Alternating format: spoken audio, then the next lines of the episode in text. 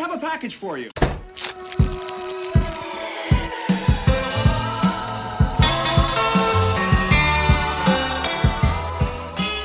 Bonjour et bienvenue dans le quatrième épisode de votre podcast favori. Je suis accompagné de Candice Adam, Bonjour. de Brio Waterman, Bonjour. de Yann Vital Salut. et de Thomas Moreski. Salut. Je suis Hugo Gasparini et bienvenue dans Recommander. Alors avant notre rubrique du jour, j'aimerais qu'on parle de nos actus. Est-ce que vous avez des actus Yann Oui.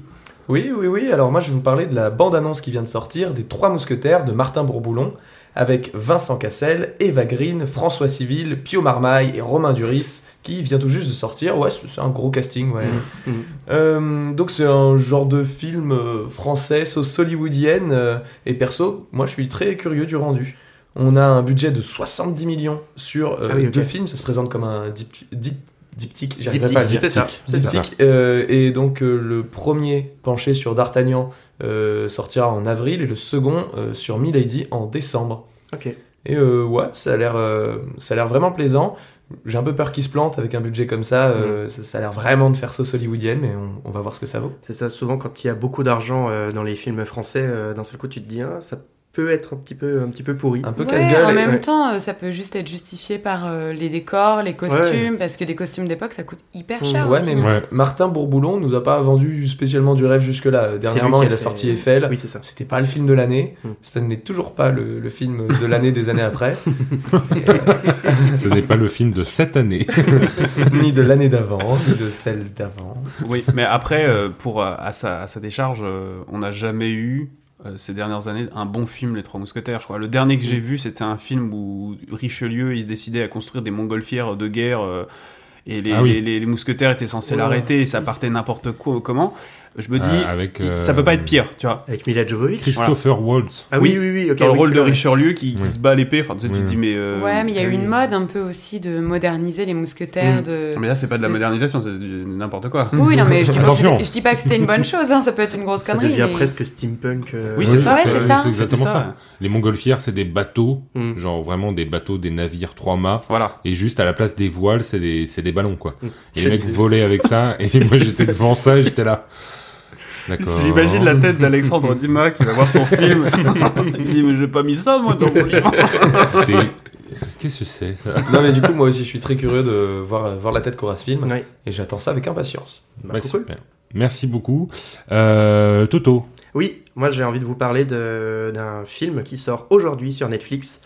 Euh, j'ai envie de vous parler de l'histoire du mannequin qui veut être un petit garçon, un vrai petit garçon. Mais non. Mais si, il y a un nouveau Pinocchio qui est en train d'arriver euh, sur Netflix. Euh, Cette fois-ci, il est réalisé par euh, Guillermo del Toro. Oh là Oh. là. Pinocchio. c'est- Pinocchio. C'est un film d'animation en stop motion, donc image par image. Ça Ah ouais. a l'air très beau. Ça a l'air euh, parfaitement dans l'univers de Guillermo del Toro. Si vous regardez la bande-annonce, la fée fait vachement penser à, aux faunes du labyrinthe de Pan. Ah, d'accord. J'ai cru que t'allais dire au bonhomme avec les yeux dans les mains. Non, non, non, pas du tout. non, non, pas du tout. On sent le traumatisme. Ah, l'angoisse, ouais. L'enfer. Non, ça a l'air quand même euh, vraiment fait pour les enfants, pour le coup. Euh, Ouais, c'est ce que le labyrinthe de Pan avait promis aussi. hein.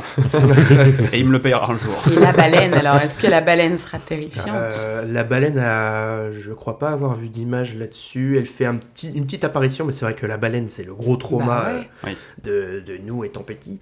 Euh, c'est quand même le troisième film Pinocchio qui sort en moins de trois ans euh, sur trois plateformes différentes. Il y a eu le Pinocchio euh, italien euh, sur Prime Video, il y a eu Pinocchio. le Pinocchio euh, de Disney Plus réalisé par Zemeckis qui était catastrophique. C'est tellement un, C'était nul. c'était un live action C'était un live action. J'en ai même pas entendu parler. C'était nul. Abominable. C'est sur Disney+. Ah ouais mais pour le coup, Ouais. peut-être que la troisième fois, c'est la bonne. Et euh, ben voilà, euh, Netflix, Guillermo del Toro, Pinocchio, ce vendredi, soit aujourd'hui. Donc voilà. Moi, j'en profite pour faire une mini reco. Si vous n'avez pas envie de regarder Pinocchio avec un film, vous pouvez très bien lire le texte de Joël Joël Pomera, Pomera. qui est une super adaptation, euh, adaptation pardon, de Pinocchio et euh, qui euh, réveille un peu nos traumas d'enfance aussi. Mm. Très Fin bien. de la mini reco. Eh ben merci. Euh, Candice, ton actu. ah, bah du coup, de nouveau une petite reco pour tout le monde. Euh, moi, j'ai vu par le plus grand des hasards hier une, une bande-annonce pour un film. euh, Les Banshees d'Inisherin. Donc un film de Martin McDonagh, ce réalisateur qui a fait Bon baiser de Bruges, Seven Psychopaths, et en 2017 Three Billboards. Euh, il a reçu plein de Golden Globes, Oscars et d'autres prix, entre autres. Euh, donc c'est un film qui sort en salle le 28 décembre 2022. Euh, c'est c'est une donc la bande annonce moi m'a attrapé euh, directement j'ai oublié de passer la pub et j'ai regardé jusqu'au bout et donc c'est l'histoire de deux amis sur une petite île euh, irlandaise qui du jour au lendemain, au lendemain se retrouvent au terme de leur amitié euh, Padraig qui est interprété par Colin Farrell tente à tout prix de comprendre la raison pour laquelle Colm qui est joué par Brendan Gleeson ne veut plus lui adresser la parole au point où ce dernier lui pose un ultimatum désespéré. Bref, les images, euh, l'utilisation des lumières qui a l'air magnifique, j'ai grand hâte d'être en salle le 28 décembre. Trop cool. Ouais, moi aussi j'ai trop hâte de le voir. Genre vraiment. Ça m'a trop donné envie. J'ai vu la bande-annonce aussi et ça m'a trop donné envie. J'ai Bah, pas je vais- du tout vu passer. perso. Ouais, je vais regarder la bande-annonce aussi. Bah, c'est un euh, peu un truc euh, what the fuck euh, où euh, bah je vous- de toute façon c'est dans la bande annonce donc c'est pas un spoil. Le mec qui finit Mhm. l'amitié lui dit euh, euh, la prochaine fois que tu viens me parler je me coupe un doigt et je te le donne. Ah bah Et super. puis à chaque Voilà. fois que tu viendras me parler, je couperai un autre doigt, un autre doigt et je te le donnerai. Ah, bah, super. Voilà. Ça, commence comme une pièce de théâtre un peu, je trouve. Mm. doigts. C'est le Ouais. début d'une pièce de théâtre, on dirait. Ouais, non, mais t'as l'impression que ça part d'une embrouille euh, un a peu débile. Et que ça prend des proportions pas possibles, quoi. Enfin voilà, le- le- l'ambiance générale, il y a des images dans une taverne et tout, moi ça me donne trop envie. Ouais. Ok. Euh, quand il y a une taverne, il y a Candice. Hein. Ouais. Merci de me faire passer pour une alcoolique. Je bois euh, seulement des, des grogs sans alcool. Bien sûr. Bien sûr, personne n'y croit. Euh, Brieux, Ouais, moi je voulais parler un peu de ma colère euh, pour faire redescendre l'ambiance. Commencer à décoller euh, cette podcast, mais vous parlez de la, euh, la mise en garde à vue de Norman Tavo Ah le ouais 6 décembre Mm. euh, pour euh, viol et euh, corruption de mineurs sur six plaignantes. Voilà. Ce que nous ne recommandons pas, évidemment. Non. Ce n'est pas recommandé. Ce qui n'est pas recommandé. Et, euh, et voilà, je voulais parler de, de ça et du, du- du- du choc que ça fait, parce que c'est quand même une des personnes qui a, entre guillemets, c'est le un des premiers grands youtubeurs français Ouais, euh, ouais. euh, avec Cyprien et Squeezie. Et que euh, et voilà, on- moi je me sens un peu trahi, je vous avoue, parce que c'est vrai que je l'avais suivi au début de YouTube. Je l'ai- je l'ai- ça faisait longtemps que j'avais arrêté de le suivre.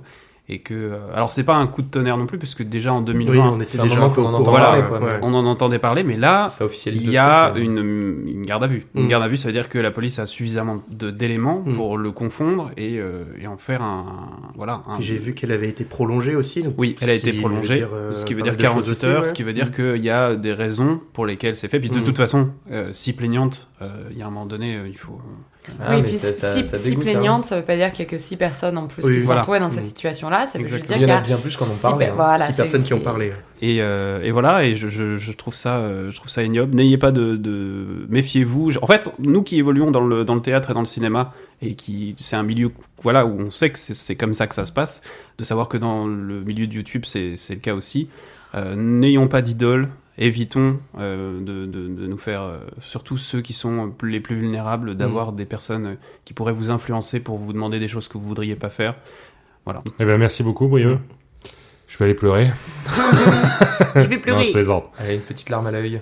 Bon, et puis moi, je vais vous parler de mon actu euh, de cet épisode. Je vais vous parler d'un jeu vidéo, moi, qui va sortir le 13 décembre et qui s'appelle High on Life. Mm.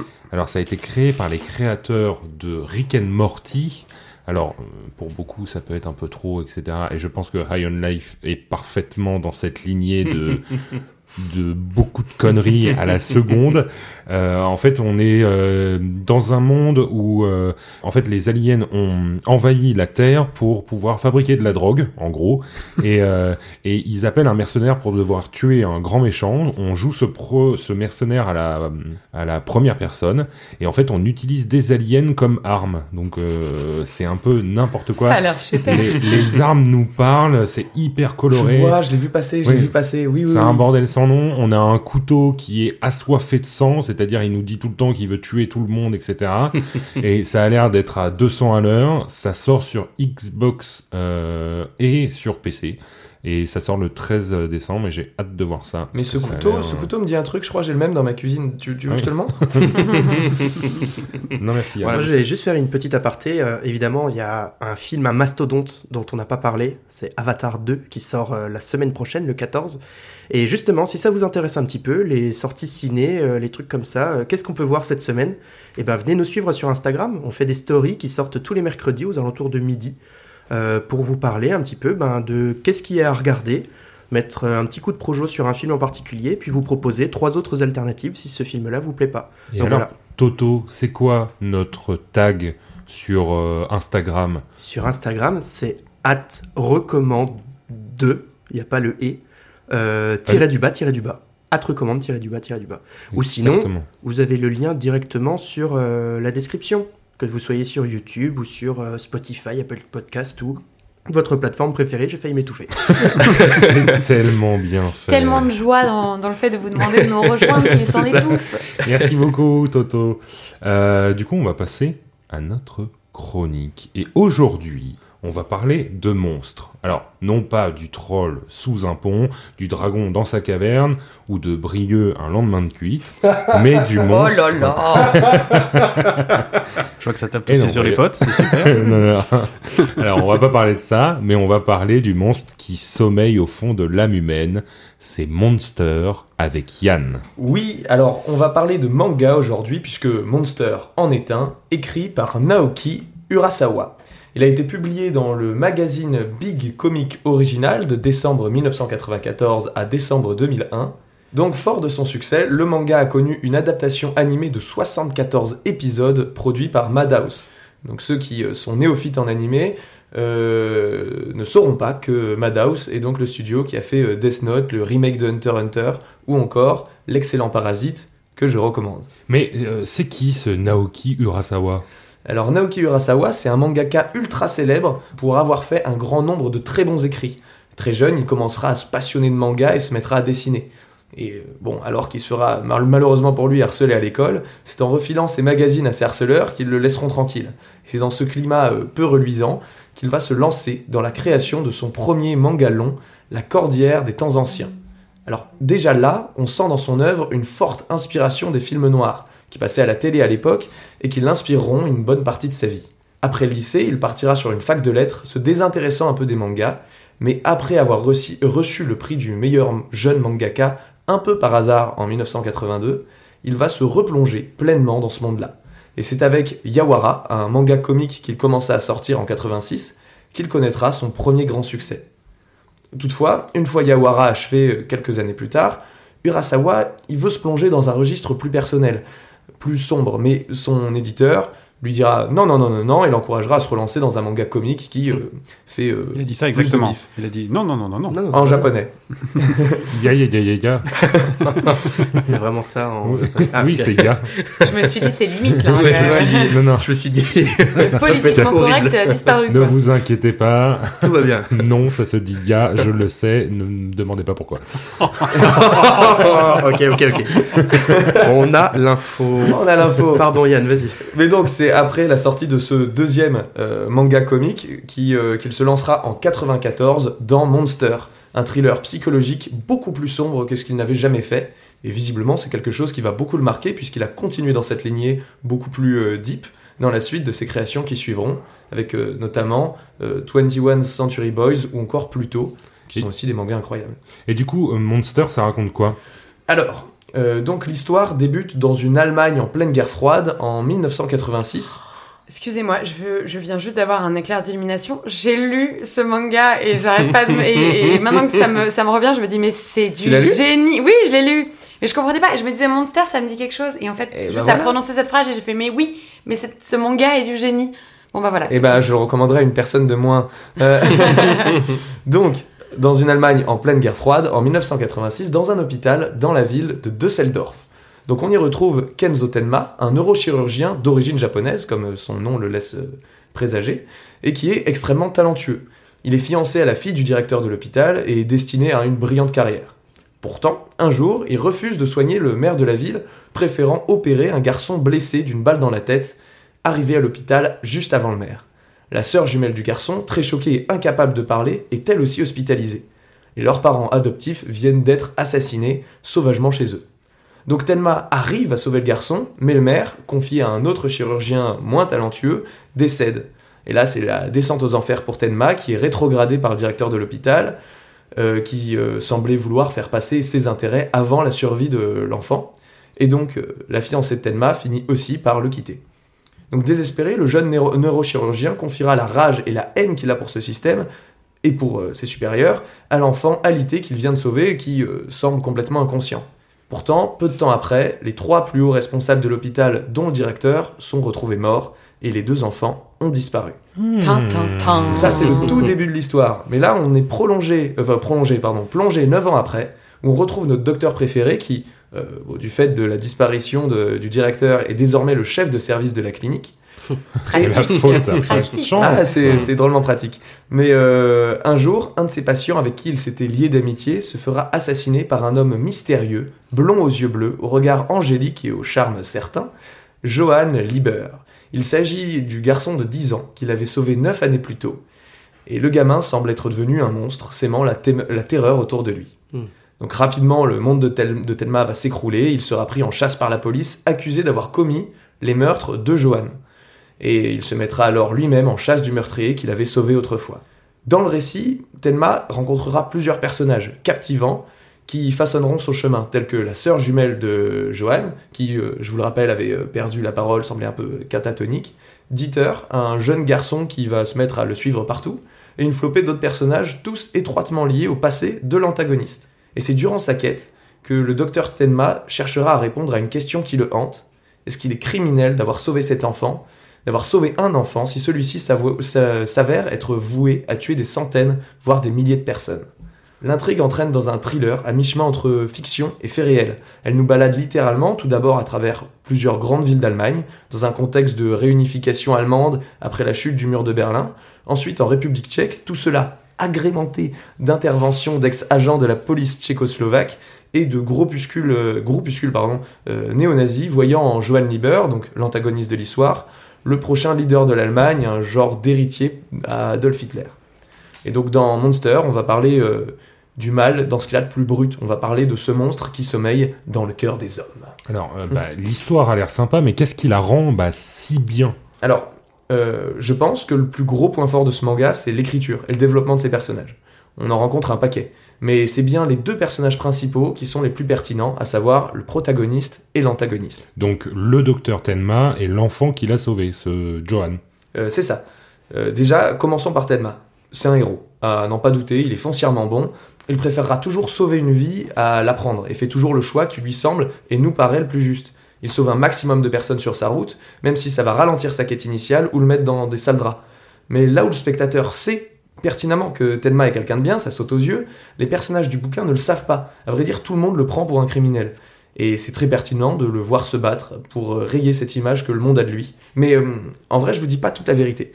Il y a une euh, vraie question que le spectateur se pose sur Tenma durant sa, sa quête, justement, c'est est-ce qu'il va finir par tuer Johan? Quand Kenzo, euh, Kenzo Tenma, euh, part en vadrouille, c'est après Johan qu'il en a. Mm. Le docteur est persuadé qu'il est quelque part coupable des meurtres que réalise Johan, puisque c'est lui qui avait choisi à la base de le sauver. Évidemment, le monde dira qu'il ne pourrait pas savoir, qu'il ne Mm. pouvait pas savoir que sauver un enfant était le choix le plus juste. Mais comment ne pas s'en vouloir? Que notre protagoniste voit de lui-même n'est pas un docteur qui a sauvé un enfant, mais celui qui a redonné vie à un monstre, Mm. à la manière d'un euh, Frankenstein. La grosse question qui nous traverse, nous spectateurs, en suivant son histoire, c'est la, eh ben, c'est la, c'est la- la question suivante. Choisira-t-il, choisira-t-il pardon, à la fin de le tuer, lui qui avait choisi euh, au départ de sauver des vies, c'est un médecin. Mm. Donc est-ce que ça fera pas de lui le même monstre qui- qu'il est en train de tenter d'abattre? Est-ce que quelqu'un de foncièrement bon arrivera à trouver une autre solution qu'est la mort et à vaincre ce monstre qui sommeille en son propre sein Elle est là la question qui traverse ce personnage et que l'on se pose du début jusqu'à la fin de l'œuvre. Et du coup, Johan, Alors oui, Johan. Alors si vous aimez les méchants en passant du euh, Joker de Batman à Griffiths dans Berserk, si vous aimez euh, encore une fois les animés ou les mangas, euh, vous allez l'apprécier. C'est vraiment le méchant parmi les méchants, que l'on peut voir comme une incarnation du diable. Le manga porte d'ailleurs le nom de son pseudonyme puisqu'il est connu dans l'histoire sous le nom, sous le nom de Monster. Monster, pardon. Comme quoi. Euh, c'est un beau gosse, bien sapé, intelligent, qui respire le succès. Il ressemble à vrai dire bien plus à un ange qu'à un démon. C'est le cliché du, Ouais. du arien, en Ouais, fait. euh, Ouais, mais plus que ça, il est. euh, tu vois, d'ailleurs, tous les personnages qui le croisent dans, dans l'œuvre ne manquent pas de nous le rappeler que celui-ci pète le charisme. Ouais. Tu vois, t'as un, truc très fascinant en fait. Ouais, tout le vois. monde le trouve hyper cool, hyper beau magnifique. C'est Satan, en fait. Enfin, c'est, Lucifer. euh, Ouais, c'est ça. Lucifer veut dire. le Au-delà de l'arien, on voit bien Mm. plus un. Je vois bien plus, c'est ça, le, le malin. Et euh, c'est ça qui est fort en fait. Il paraît méchant aux yeux de à aucun euh, des personnages de qui- qu'il va rencontrer. Euh, là où il nous saute aux yeux en tant que spectateur que c'est le mal personnifié. Exactement l'inverse de Tenma. du coup. Exactement, là où Tenma voyait tout le monde comme le méchant, là tout le monde euh, voit lui comme quelqu'un de parfait. Hmm. Euh, le gars tue des gens depuis qu'il existe. Et du Que- coup, t'es t'es Hmm. hyper frustré, quoi. Ah, exactement, bah, c'est hyper frustrant de voir le personnage principal euh, galérer à ce qu'on le voit comme quelqu'un de bien. Et Ouais, détesté de et tous. l'inverse, ouais. Et Et, l'inverse, euh, adoré, ouais. Et Exactement, je pense qu'il peut commettre euh, un crime devant, euh, enfin, sous les yeux de, de n'importe qui, il pourra trouver une excuse parce Ouais. que c'est monsieur parfait? Et d'ailleurs, du coup, je reviens sur ce que je disais, le gars tue des gens depuis qu'il existe, que ce soit à l'orphelinat où il a grandi et orchestré un massacre, ou toutes ces familles d'accueil qui l'avaient accueilli, qui l'ont pris sous leurs ailes avant qu'il ne les assassine. En plus, et en plus d'être un tueur sans pitié, c'est un manipulateur hors pair. Chaque interaction qu'il a avec quelqu'un, il semble capable de lui retourner le cerveau s'il le souhaite. Il y a ce passage ignoble euh, dans le manga où il manipule un gamin pour essayer de le pousser au suicide. La raison, il veut simplement que ce gosse aille se suicider en lui prouvant que sa vie ne rimera à rien de plus que sa mort. Lourd. Ouais, ouais, Ouais, c'est Bonne ambiance. c'est joyeux. Je vois pas en quoi il est méchant, en fait. Euh, disclaimer. Ouais, Alors, C'est du second degré.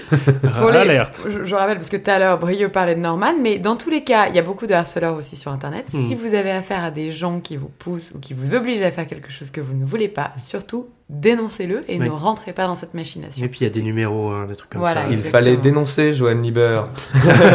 Si un Allemand vous parle de toute façon, ne, ne lui répondez pas. Non, non, non, Non, pas non, non plus.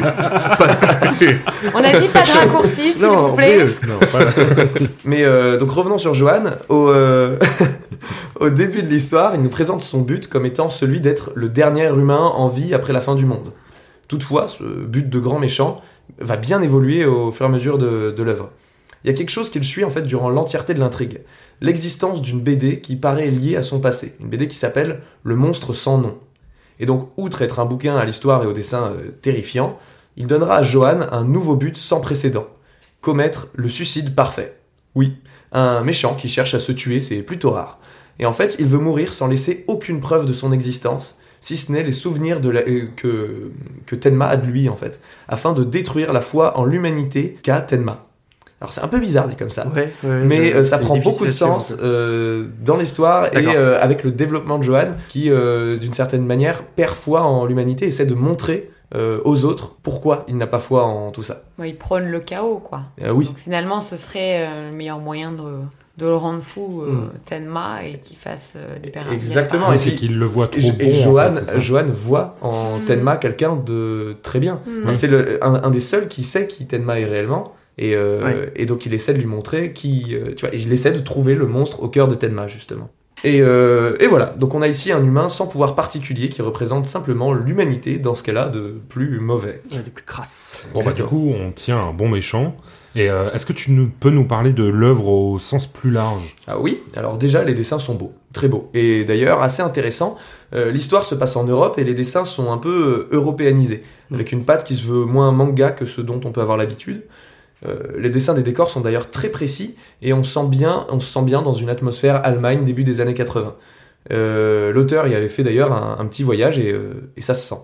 Ensuite, au niveau de l'histoire, comme je l'ai dit, on parle évidemment de la notion du bien et du mal, Mm. mais c'est loin d'être le seul sujet. Euh, on parle de plein d'autres sujets, du deuil à la famille, des difficultés financières, de l'enfance, du racisme, du sexisme. Et euh, ouais, donc ça, passe- ça parle de plein de trucs. Et on ne se contente pas, on ne se cantonne pas, pardon, non plus à une seule façon de raconter le récit, puisqu'on se balade entre un thriller policier, un thriller psychologique, et on passe carrément à certaines séquences qui sont horrifiques et d'autres ultra poétiques. Mm.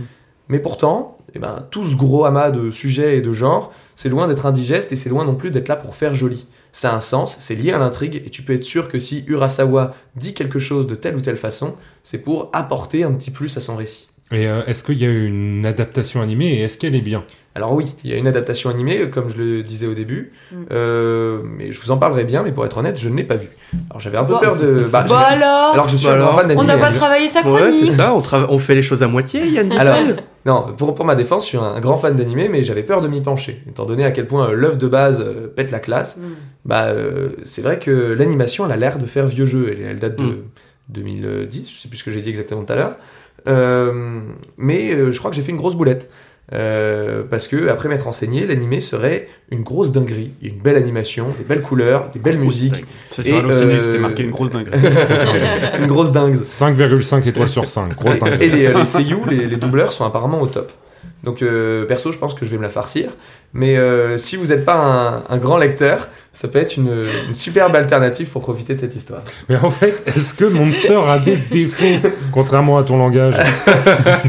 Alors, contrairement à mon langage, il n'en a pas. Euh, pour moi, Monster, c'est une masterclass. Parfois, on peut avoir l'impression que ça en fait un peu trop, mais même à ces moments-là, ça, ça sert toujours l'intrigue et finalement, ça passe bien. Certains n'ont pas apprécié la fin aussi. C'est un, un défaut qui a été trouvé, mais euh, parce qu'ils la trouvent trop rushée. Mais perso, moi, je suis pas d'accord. Euh, la fin, sans vous la spoiler, elle reste euh, assez nuancée pour être euh, ni douce ni amère et suffisamment ouverte pour nous laisser rêver.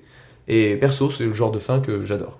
Eh euh, trop cool, merci beaucoup. Et du coup, eh, où est-ce qu'on peut trouver, chez quel éditeur ça a été sorti en France Alors, Monster, c'est aux éditions Kana. D'accord. D'accord, très bien. Un Comme, euh, classique. Oui, comme euh, Naruto et plein Mm. d'autres. Ouais, dans son intégralité aux, aux éditions Kana. Eh ben, Et super. le- l'animé Euh, Est-ce qu'il est ou, alors, ou ça- Wakanim euh, je n'en ai pas la moindre idée. Eh bien, Euh, vous regarderez sur Google. Euh, je me demande si elle n'est pas dispo sur, euh, sur Amazon, mais euh, j'ai un gros doute. C'est dispo sur ADN. Alors j'ai trouvé, donc c'est dispo sur ADN. Donc du coup voilà, vous pouvez retrouver l'animé sur ADN si vous le souhaitez. En tout cas, merci beaucoup Yann pour ta chronique, c'était Avec super. plaisir. Ça m'a Merci donné envie. Est-ce qu'on peut divaguer maintenant? Divagons. Est-ce que vous Divagons, divagons. Du coup, Candice, toi qui avais lu ce manga, qu'est-ce que t'en as pensé? Que c'était Bah vraiment alors moi bien? je l'ai lu mais je l'ai je l'ai pas fini. Euh, j'ai lu euh, les premiers tomes, je crois, un peu un peu moins de 10, quelque chose comme ça. Donc euh, j'avais bien aimé, bien accroché. Et ben, sache qu'il vaut le coup d'être fini. Et du coup, ouais, ça m'a bien donné envie de. Mais en plus, ça date, hein, parce que moi, j'avais lu ça, je devais, je devais avoir dans les 17 ans, un truc comme ça. Donc Ah ouais, comme je te disais, que- c'est sorti entre 94 et 2001, donc ouais, Ouais. c'est pas tout récent. Ouais, ouais, ouais, c'est ça. J'ai pas, euh, c'est pas un souvenir très frais dans ma tête parce que du coup, c'est, j'ai pas lu, je l'ai pas lu depuis euh, 10 ans.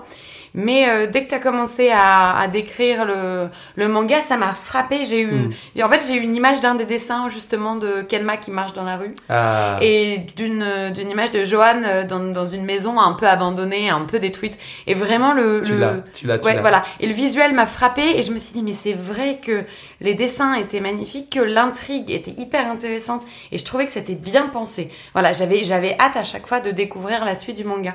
Donc, merci de l'avoir euh, repitché parce que je pense que je vais me, je vais me repencher dessus. Eh ben, fonce. Je me souviens plus si tu l'as dit, il y a combien de tomes?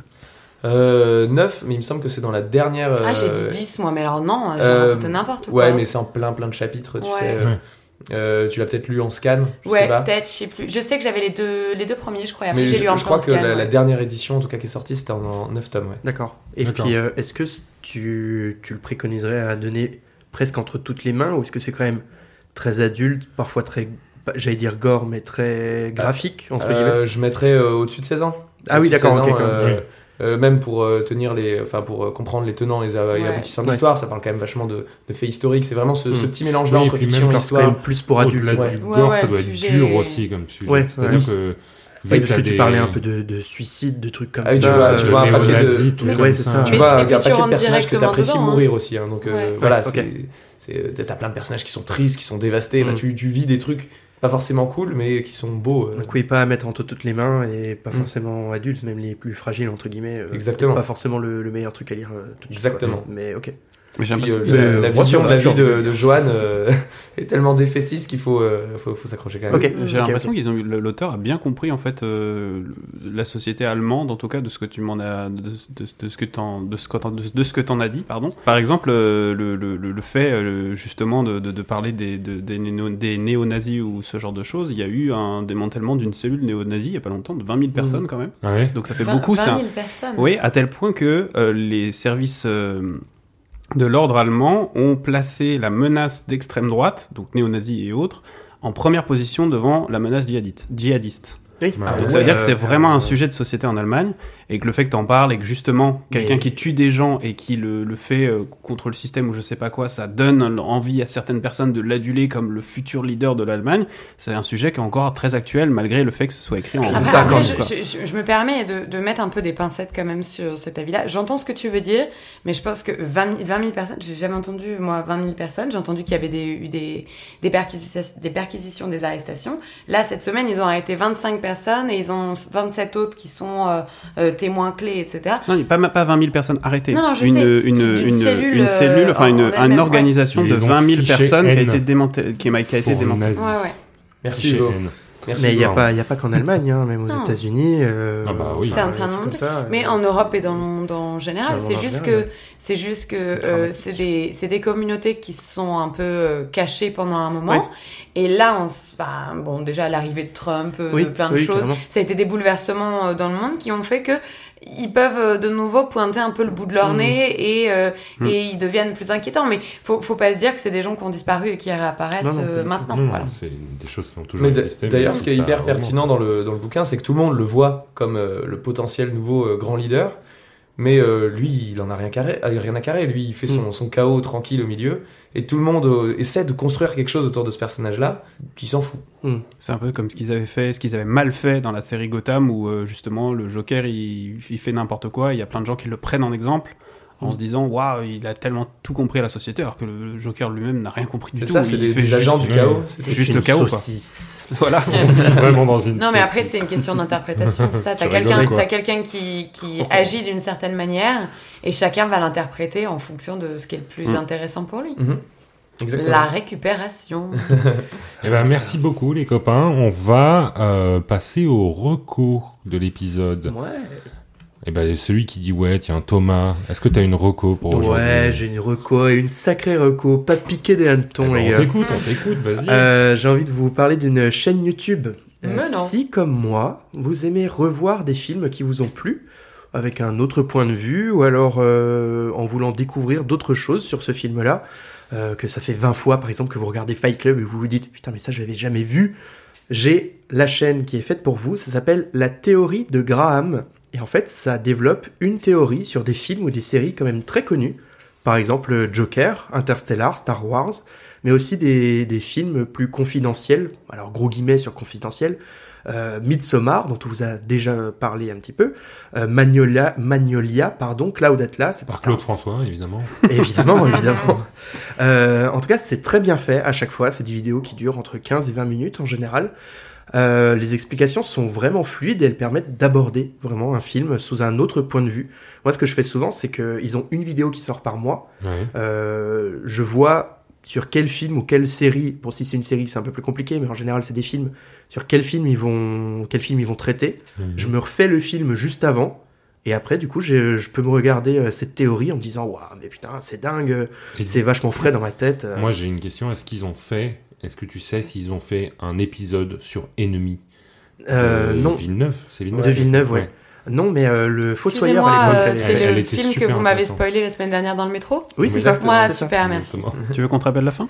Non, non, bah ça va, je, je m'en Euh, souviens, c'est frais dans ma tête. Non, pour le coup, Enemy, le Fossoyeur de film, avait fait Oui, une, euh, qui était hyper intéressant. qui était hyper vu, intéressante et qui, euh, qui avait été dans, le, dans les bonus euh, DVD pour dire à quel point euh, ben, sa théorie était euh, bien construite et Ouais.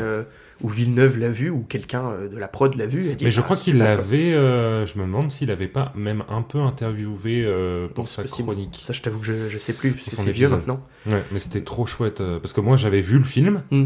j'avais éteint ma télé en me disant bah j'ai encore rien compris et j'étais allé voir sur YouTube s'il y avait des gens qui en parlaient parce que le film reste vachement ouvert je Oui, trouve oui, et vachement fait pour y réfléchir et du coup le fossoyeur du film désolé ça décale totalement de ta reco mais le fossoyeur de film avait fait une- un épisode là-dessus et j'avais trouvé ça super Mm. intéressant Si vous le connaissez pas, le Fossoyeur de film, faut, faut Oui, aller faut voir. regarder. Ouais, il est quand même Si, connu, Bon, ça c'est une, c'est une reco un peu générale Oui, il ouais, est ouais. connu mais si vous connaissez pas allez-y Il faut foncez le c'est dire. Il faut le dire. Brieux Et, ouais, j'ai pas fini. Oh pardon Bah, Oui, bah c'est euh, trop tard. Alors, c'est trop tard. Ouais. pour, euh, pour revenir rapidos sur euh, la théorie de Graham, euh, parfois c'est euh, donc ça se suit très bien, c'est très fluide. Parfois, il y a un petit peu le biais de confirmation, où il va t'affirmer des choses euh, ou, ou te mettre en lumière euh, certaines théories, où des fois tu dis, oui, bon, c'est un petit peu tiré par les cheveux. Oui. Euh, mais pour autant, ça se, ça se regarde très bien. À chaque fois, ça te permet de voir le film euh, sous, une autre, euh, sous un autre point de vue, sous une autre ambiance. Et euh, c'est vachement cool. Donc la théorie Graham, c'est disponible sur YouTube. Eh ben Voilà. super. Super. Merci beaucoup. Brieux, Oui, ta reco. t'as fini Sauf Thomas si- c'est- J'ai c'est bon, fini, j'ai ok. fini, j'ai fini. Alors, moi j'ai une question. Est-ce que vous avez déjà eu des soucis dans la vie? Des problèmes? Non. À peu près toutes les demi-heures. jamais. À peu près toutes les demi-heures. Est-ce que ces problèmes t'ont déjà un peu coupé l'appétit? Alors, Attends, il, il va nous parler d'assurance. Oui, régu- Il est régulièrement. en train de nous vendre un produit. Là. Est-ce que vous connaissez la Maïf? Eh bien, j'aimerais vous parler euh, de deux séries qui vont vous donner, vous redonner euh, envie de manger. Euh, une série qui est une série documentaire et une série qui est plutôt une série fiction. Euh, parce que c'est un peu la mode en ce moment, en tout cas j'ai remarqué sur Netflix notamment, de séries culinaires, de séries qui parlent euh, de nourriture, que ce soit fictionnel ou pas. Donc j'aimerais d'abord vous parler de L'origine des saveurs, qui est une série documentaire sur la cuisine chinoise, qui est en trois saisons et qui, dans chaque épisode, va vous parler d'un plat traditionnel, populaire, d'une région de Chine. Euh, donc la première saison, c'est la cuisine du Guangzhou, la deuxième du Yunnan et la troisième du Kaoshan. Euh, et euh, c'est des plats qui sont très différents, très intéressants et qui sont très très bien décrits, comment ils sont préparés, comment ils sont, avec quels ingrédients et comment ils sont mangés. Et vraiment, ça donne très faim. Donc allez voir ça si ça vous intéresse. Et puis la deuxième, qui est une série de fiction, qui s'appelle Midnight Diner Tokyo Stories, dans, son, dans sa version originale Shinya Shokudo, qui est aussi un manga, puisque la série est tirée de ce même manga, du manga éponyme. Et c'est une série qui parle d'un restaurant euh, japonais de nuit. C'est parce qu'il faut savoir qu'au Japon, et à Tokyo notamment, il y a des restaurants qui sont ouverts la nuit. euh, qui ne sont ouverts que la nuit, où on peut aller y manger euh, en sortant du travail très tard. Mm. Et ça s'articule autour de deux clients qui viennent dans le restaurant, qui commandent un plat, leur plat favori, et qui parlent de leurs problèmes.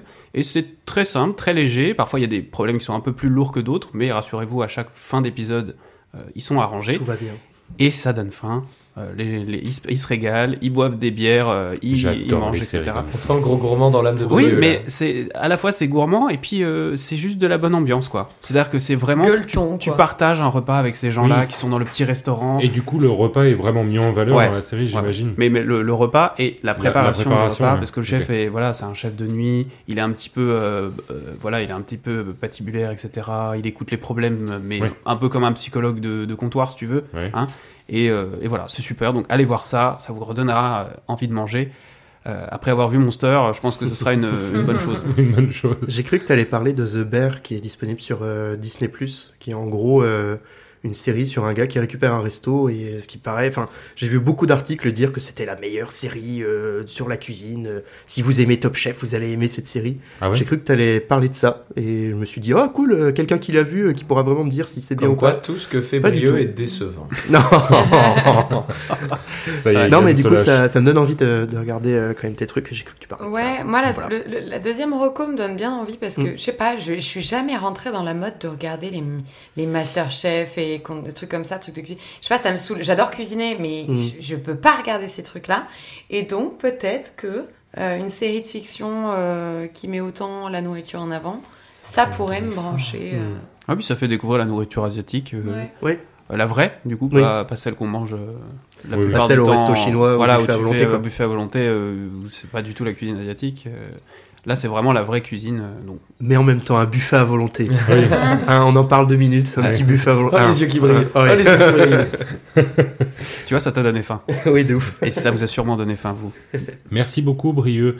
Candice, Oui. quel est ta reco de Et cet ben moi aussi, je vais vous faire une petite reco euh, YouTube aujourd'hui. Euh, décidément. Bah oui, on est trop des potes, on est trop des potes. Alors, peut-être que, vous, que beaucoup d'entre vous euh, connaissent déjà. Moi, c'est un- une chaîne YouTube que j'ai découvert il n'y a pas si longtemps. Et pourtant, c'est une chaîne qui existe depuis 2015. Et cette chaîne, c'est Balade Mentale. J'allais dire, Norman fait des vidéos, pardon.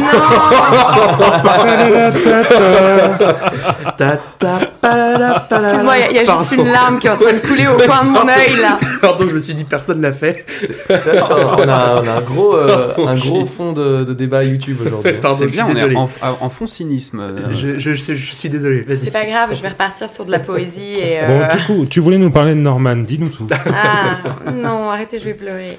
Non, non, non. Donc moi, je vous parle de balade mentale. Euh, si euh, vous êtes comme moi et vous débarquez un peu sur le tard, euh, moi, mon petit bonheur, c'est de les regarder le matin avec mon petit café. Tout est petit, mais euh, euh, bref. Et donc c'est une chaîne de vulgarisation scientifique qui rend ludique et accessible la science, mais de façon poétique et toujours décalée. Ok. C'est-à-dire que euh, euh, il va trou- toujours trouver une, une façon d'amener l'histoire, une façon d'amener euh, l'explication, euh, le questionnement. Moi, ce que j'aime beaucoup, c'est que il répond à énormément de questions. Mes vidéos se terminent et euh, j'ai encore le triple de questions du coup Mhm. qui sont arrivées. Mhm. Euh, voilà, donc il, il aborde toujours des questions complexes, mais il trouve une façon de partager ses connaissances pour le plus grand nombre. Il parle énormément d'astronomie, euh, de fonds marins, les abysses et la physique quantique. Euh, je ne pensais pas être un jour passionnée par la physique quantique. Mais le, ce, ce- enfin, bon, ils sont deux pour avoir créé la chaîne, mais euh, le mec que vous voyez dans les vidéos, euh, déjà, il a un rythme de parole qui est euh, fascinant. Mhm. Euh, les textes sont très très bien écrits. Il a une voix qui est très agréable. Ouais, il a une voix hyper agréable. Et alors, je ne sais pas comment il fait parce que euh, il aborde des sujets parfois qui sont impossibles à hum, comment dire à, à figurer. Trouver des représentations en images qui correspondent à un texte écrit sur la physique quantique où le mec t'explique des trucs avec des neutrons, des particules, etc. Bah, euh, c'est pas évident d'illustrer euh, tous ces propos. Mhm. Et alors, le monteur fait un travail mais euh, extraordinaire. Vraiment, le, on, on pourrait se dire qu'avec tous ces sujets-là, euh, c'est très difficile à regarder, c'est 20 minutes où on se prend la tête. Pas du tout. C'est un moment de pause où on apprend des choses et en même temps on voyage. Quand c'est poétique, c'est poétique autant dans le texte que euh, dans les images. Euh, moi, par exemple, il y a une, une vidéo qui m'a... Il y en a deux vidéos qui m'ont vraiment marqué. Mhm. Euh, Il y en a une qui, qui aborde la question de la voix dans notre tête et de la voix qu'on entend quand on, quand on lit, notamment. Euh, et en fait, cette vidéo, c'est un concept parce que euh, on ne l'entend pas du tout. C'est un texte qui défile euh, sur un écran noir, du coup, mais c'est vraiment regarder cette vidéo parce qu'il vous explique tout ce que vous êtes en train de vivre en direct. Et donc tout ce qu'il vous explique, c'est des choses que vous comprenez instantanément et euh, c'est des questions que vous n'êtes peut-être pas posées auparavant. Mm. Et l'autre vidéo que je vous conseille aussi, euh, il repart de la naissance de l'humanité. C'est même pas juste la naissance de l'humanité, c'est euh, euh, la naissance de d'autres planètes, Mm. euh, de comment la vie a évolué. Et tout est raconté à la deuxième personne, euh, euh, c'est-à-dire que tu es en train de faire ça. Tu es- et en fait, tu traverses toutes les époques euh, euh, de l'évolution jusqu'à arriver aujourd'hui. Et il te parle comme si c'était toi qui Et vivais ça absolument. rime, je crois. Et en plus, si je je crois. dis pas de bêtises, c'est un poème. Euh, vraiment, c'est euh, c'est c'est magnifique. C'est il y a un travail sur ces vidéos qui sont euh, qui sont folles. Et si vous avez le bonheur de ne pas encore connaître, je vous je vous invite à, à foncer tout de suite sur YouTube et chercher balade mentale. J'ai l'impression d'avoir raté un crâne vide avec un, un singe qui fait des cymbales dedans. C'est vrai.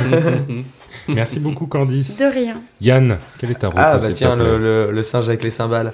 Euh, alors moi, je, voulais- je vais vous recommander la légende de Vox Machina. Donc c'est euh, encore un dessin animé, et cette fois-ci américain, et en 12 épisodes. Donc c'est une série adaptée d'un jeu de rôle, interprété par... euh, Enfin, le jeu de rôle hein, de base Mhm. était interprété par des comédiens de doublage pro. Ok. Et euh, cool. qui, enfin, le, le, le jeu de rôle de base est dispo sur internet. Et donc on suit l'histoire d'un groupe d'aventuriers dans un univers héroïque fantasy à la Donjons et Dragons. Et euh, donc sans pourtant réinventer quoi que ce, euh, réinventer quoi que ce soit, pardon, c'est super bien. Le concept est vraiment classe et même si euh, l'animation se passerait bien de quelques créatures en 3D, bah c'est très clean. Ça bouge, c'est drôle, c'est violent et ça n'hésite pas à être trash. Et tout ça avec des super personnages. On sent bien la vibe jeu de rôle et moi c'est vraiment ce que, j'attendais au tournant de cette série. Et, donc c'est vraiment plaisant. Voilà, c'est à voir. C'est produit par Critical Role Productions et c'est dispo sur Amazon Prime. Tiens, toi, est-ce que tu sais qu'il y a un Donjon et Dragon qui va sortir? Un film Oui, Donjons et bah, Dragons. évidemment que je le sais. Mais bon, les- j'ai euh, j'ai un peu peur parce Ouais. que pour l'instant, euh, Donjons et Dragons, les films le- qu'ils ont faits n'ont jamais été. Puis le- la bande-annonce qu'ils ont sortie. Elle D'ailleurs, fait pas euh, rêver. Le joueur du grenier en a fait une vidéo Oui. Mm. sur les deux. C'est vrai. Mais j'ai l'impression qu'en même temps, à chaque fois qu'on arrive sur Donjons et Dragons, même si aujourd'hui il y a quand même la culture euh, jeu de rôle Mhm. et fantastique, tout ça a quand même beaucoup évolué. On a une image euh, moins Moins geekos. moins Ouais. geekos, moins négative. Euh, j'ai l'impression que c'est quand même un univers où euh, on, on- on a du mal euh, à avoir des budgets. euh, Enfin, comment dire une réalisation vraiment poussée et une vision très artistique, plus que allez, on va faire une adaptation de Donjons et Dragons et ça va faire plaisir à tous les geeks et ils vont venir voir en masse. Et en fait, t'as pas vraiment de fond euh, Mhm. sur le truc. Ouais, c'est ça. Mais le, le souci, c'est que ça m'a l'air d'être quand même un gros blockbuster un peu Bah, là, débile, le donc prochain, ce ouais, qu'ils en font. le prochain, ouais, ça a l'air vraiment d'être ça. Quand tu vois un Mm. peu le, le casting et le juste la bande-annonce euh, qui Dans présente. la bande-annonce, tu en- vois que en ça joue mal en des- général, Ce En sera parlant- le Eragon des Donjons et En Dragons. Ah parlant des live action, il y a un.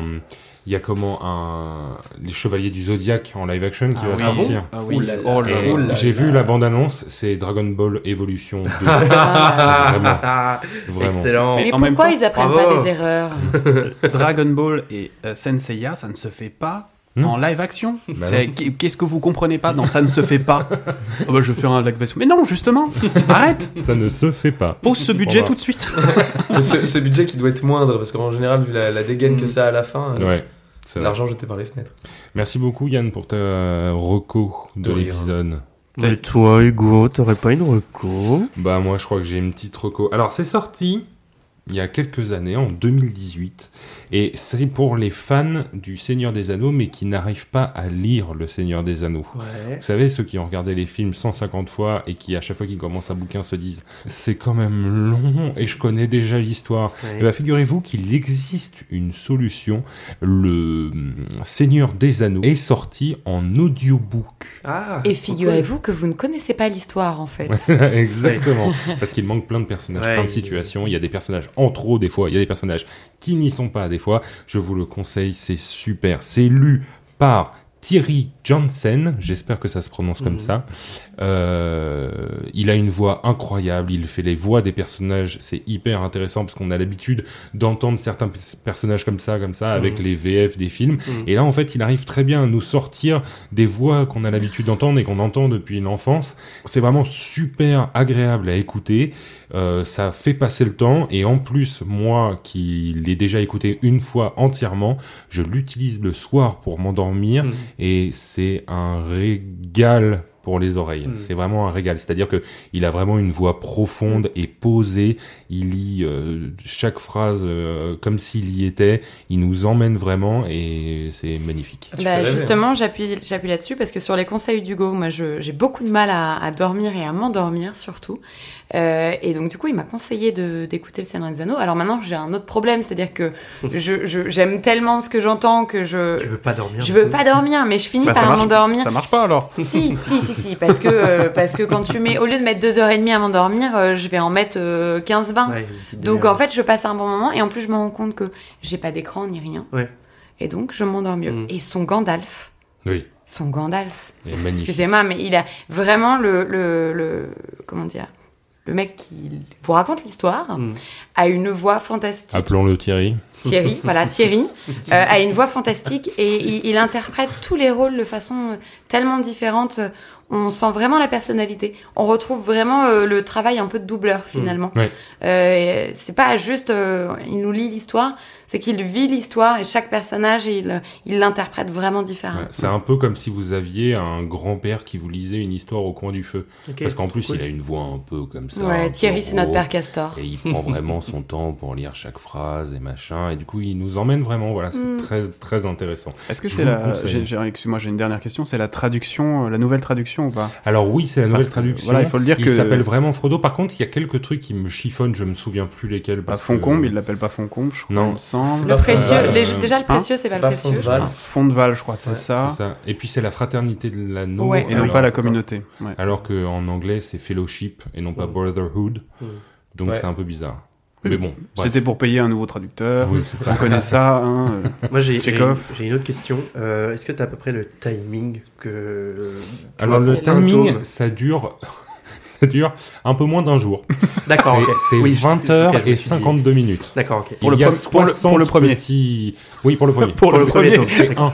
C'est D'accord. un. Mais en, en 20 vrai, ça, Ouais, mais ça après- passe. Hein, pour Oui, avoir oui, écouté ça des- passe, des tu livres fais en partie, quoi. fait Ouais, c'est ça, t'as vraiment les chapitres, et du coup, à chaque fois, tu te retrouves assez facilement. Un chapitre s'écoute euh, quand même relativement Mm. vite, et ça peut être un truc que t'écoutes sur. Pour, euh, euh, pour Oui, en peu déplacement. près- Ouais, voilà. C'est ça. En fait, pour Un peu à comme peu les près podcasts, de, pour à peu près 20 euros, je crois qu'il coûte, tu as euh, un mois de lecture. À chaque Ouais. fois que tu prends un transport, euh, tu le- t'écoutes un petit peu, t'en as pour un mois, quoi. Ah, donc c'est bénéfique. Et c'est, au-delà que ce soit bénéf, en plus c'est super bien fait, c'est Mhm. hyper quali. euh. Et alors, du coup, on le trouve. euh, Alors on le trouve hein, sur euh, audio, c'est un audiobook, donc on le Sur trouve sur toutes les plateformes, Sur exactement. Sur Audible, moi je- j'ai acheté le mien sur Apple Podcast, D'accord. euh, pas sur, sur Apple Store, pardon. Ok. Je l'ai acheté sur Apple Store, donc voilà, on le trouve à peu près partout. Mhm. Il est vraiment sorti euh, partout. Ré- répète le nom du. euh, Et puis, ça peut être Alors, votre premier bouquin gratos donc, en Le plus, si Seigneur vous des Anneaux. l'application. Cette fois-ci, donc la- le Seigneur des Anneaux, la fraternité de l'anneau, puisque c'est la nouvelle traduction, par euh, le narrateur c'est Thierry Jansen, c'est sorti le 14 février 2018, et l'éditeur c'est Audiolib. D'accord. Exactement. Merci Hugo. Ok. Voilà. Bah, trop cool.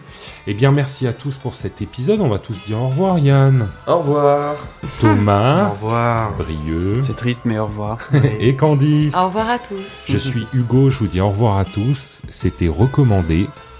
Au revoir.